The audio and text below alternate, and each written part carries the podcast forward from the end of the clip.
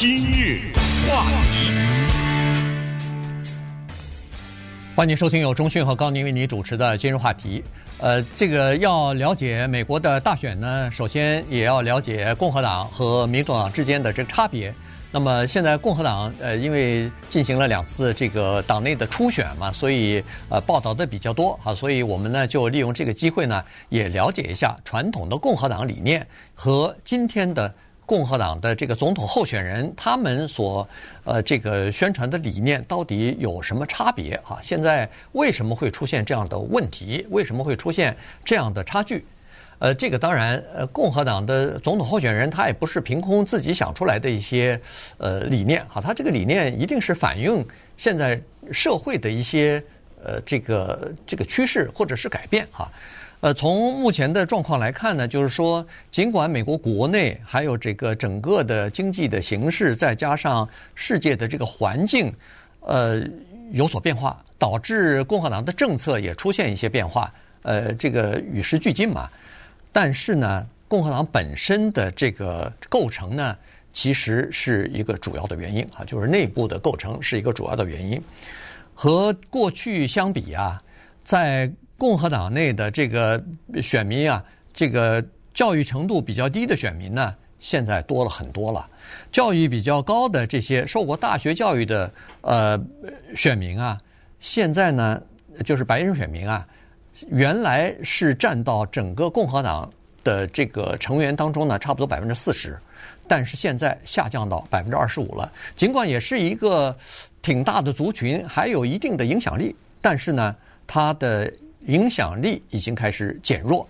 那么，一般的普通的民众呢，尤其是没有受过高等或者是高等以上教育的这些普通民众呢，他们从本能上呢，其实更。愿意相信民粹主义啊，更呃反对或者说更对全球经济化、经济全球化呢，呃感到这个质疑啊，或者说信任度比较低，呃，同时呢，对政府的期望呢，也和别的同事呃也和别的这个民众呢是不同的。研究美国政治最有趣的就是这种东西啊，就是看到这个国家的变化和变化后面的原因。之前我们在节目中呃若干次提到的美国的历史上的共和党和民主党的大转变，这个呢是跨越了将近百年的时间啊。内战之后啊，由于黑人的自由，由于人口的迁移，尤其是南部的黑人向沿海啊等等这些城市的迁移，慢慢的民主党人变成了共和党人，这个是美国历史上的一个。不可思议的政治大转变啊，在这方面呢有大量的研究，有兴趣的人可以去看一下。也就是当时解放黑奴的共和党人，包括林肯总统在内，他们的理念慢慢慢慢的现在变成了当今的民主党了。而很长一段时间的老白男，就是老年白人男子的民主党人呢，被共和党人所接受。所以在这个过程当中，两党就发生了理念的交换。也就是说，如果你稍微看不久以前的历史，你会觉得，如果我不告诉你说某一件事情，我先让你猜是民主党干的还是共和党干的，你可能还猜错了。也就是说，你会认为哦，这个绝对是民主党干的事儿。一看不对，呃，这个情况就是这么一个样子啊。那么接下来我们就是看看这次发生了什么事情。刚才说的全球化呀什么的，我们知道。共和党有一些理念呢，是持续的，是一致的，基本上不会变的。小政府，对不对？给有钱人减税，这个都是不会变的。减少政府的干预，这个也是他的基本理念，到今天也没有变。但是不要忘了，什么叫做减少政府的干预？就是一个私人的企业，你别在那儿给我制定这样的规则那样的规则。再说难听点，我这公司我就只要男的怎么着？我就说的说白一点，对不对？我就这是我的公司，我还不能我爱给他一小时多少钱给多少钱？你为什么逼着我要给一个最低薪资呢？啊，小到这种问题，大到整个的这个方针，比如说我这个公司，我的目的是干什么？我不是慈善机构，我目的是盈利。那么我把我的一部分的工厂建到海外，没错吧？你政府不能管吧？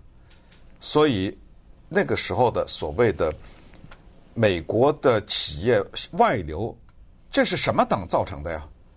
就是所谓的全球化，大量的到什么中国呀，到什么墨西哥呀、孟加拉这个地方加工，这样的美国的一个转变是什么党造成的呀？那么这个就是请大家要仔细的研究两党的理念和以及这个原因。但是当这个结果造成了以后，我们看到的是民间的愤怒，尤其是刚才说的没有受过大学教育的那些人，工厂的工人。他那工厂活生生的就关了呀，他当然愤怒啊！所以我们看到的就是现在的民粹主义者呢，他们更加的愤怒。这个愤怒最终的表现就是冲击国会。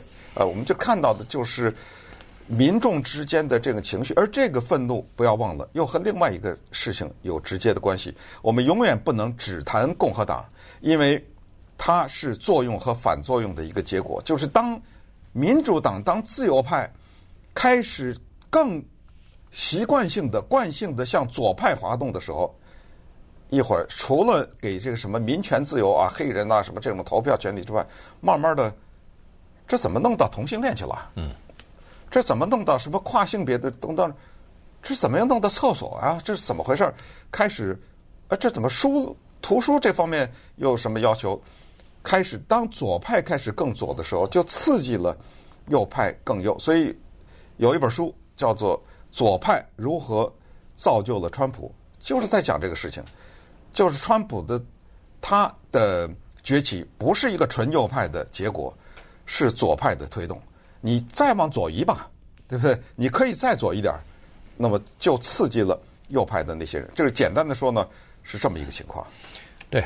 左派也逐渐越来越极端，然后当然就对应的也出来右翼的极端啊，所以呢，这个整个的社会呢就开始撕裂，双方都在向极端方向在这个靠，呃，就是在在靠近啊，所以呢，中间派就一下子就显得比较薄弱了，呃，慢慢的思想就越来越这个偏激。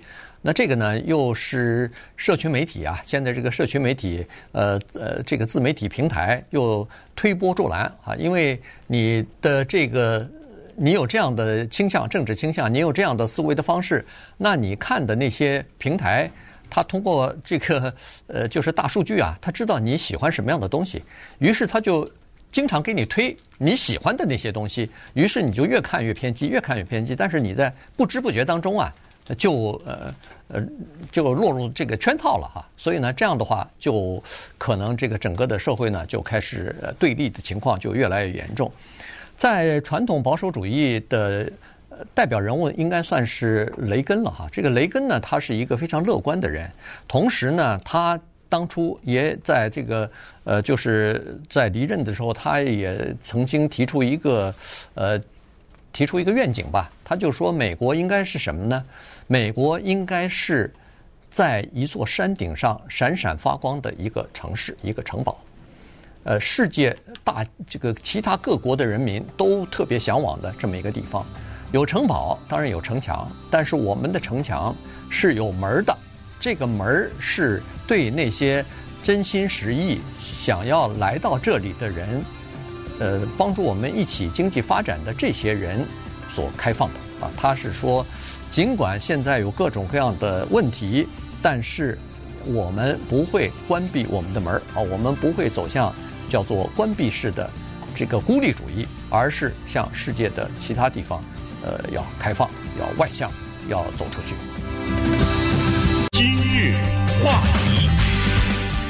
欢迎继续收听由中讯和高宁为您主持的今日话题。这段时间跟大家讲的呢，是因为呃刚刚进行了这个呃初选嘛哈，所以呢我们就先了解聊一下这个呃传统保守主义啊或者传统共和党的这个理念和现在的共和党的这个呃候选人啊总统候选人他们的理念之间有哪些不同啊？这个是呃因为社会、因为整个政党的结构的改变所造成的啊。所以呢，呃，了解一下从历史怎么样走到现在，呃，这个为什么会出现这样的情况、这样的思潮、这样的运动呢？呃，它是有密切关联的，是和这个整个的社会的变化是有密切的关联的。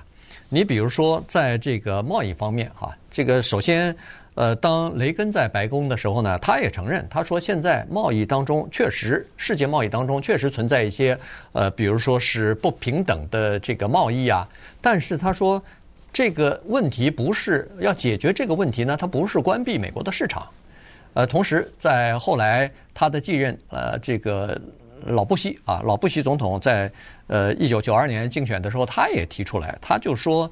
美国增长，美国的这个呃，比如说扩张或者是呃创新啊，它靠的是什么？它靠的就是美国的贸易、美国的投资、美国的思想、美国的人才的流动和开放，这个才是真正的这个办法。可是现在呢，基本上从这个 Ron DeSantis 一直到呃前总统川普，大部分都是对贸易他采取的。做法就是限制啊，就是呃，最好你到我这儿来，如果有任何的不平等的问题，如果有任何的呃认为我认为是是这个你对整个美国的市场没有帮助的话，那么我需要给你加税啊，我就需要用关税来卡住呃外国就是进口货物的这个流通。这些呢，其实都不是某一个党造成的，也就是全球化。它不是某一个党所造成的，它是更多的是这种制度啊，资本主义制度和对于利润的追求啊等等所造成的。你比如说，今天此时此刻就问大家一句话：全球化应不应该？请回答应该或不应该。这是第一。第二，为什么？是吧？那么多少人能解释这个呢？这就回答了刚才现在呃，我们这有一个人叫做 Nam Brian 胡，因为他这个问题问得很好。他说：“请解释一下什么是民粹主义。”呃，因为我们在这个过程当中，现在提到精英啊，提到民粹主义、民众的关系啊等等，需要做这种解释。这个呢是一个比较大的话题，但是其实用非常粗暴的啊，非常粗暴的简单的回答，就是民粹主义，就是它相对的就是一种精英主义。那什么叫精英？什么叫民粹？再用非常粗暴的回答，就是一个看的书的人和一个没看书的人。那我们说白了就是这，在任何的社会当中，所谓的精英，你不管是律师啊，你还是参议员呐，呃，还是大公司的主管呐，这些统称为精英吧，对不对？他一定是少数。那么民粹呢，就一定是茫茫的呃大众。那么这种呢，它的极端的表示形形式，从红兵、红卫兵啊到这个。纳粹的时候啊，那些德国啊，那些啊啊，还有就是有的时候常常是啊暴民呐，还要上街，就是煽动了民间的这种情绪，然后用这种情绪去对抗精英，呃，这种情绪就发生在我们常常听说的叫做所谓建制派，对不对？在美国的政治上，也就是川普呢，成功的调动了民间的这个情绪。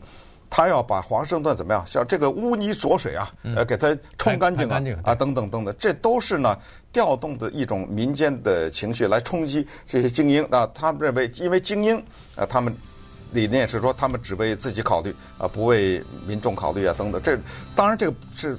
非常粗暴和简单的回答啊，但是就简单的说，它是对抗的民粹是和精英的一种对抗。那么再回到移民，也是一个非常复杂的问题。其实之前的布什啊，什么甚至包括最近的像什么罗罗姆尼啊，啊巴布豆啊这种共和党的精英啊，优秀的人才，他们在选总统的时候。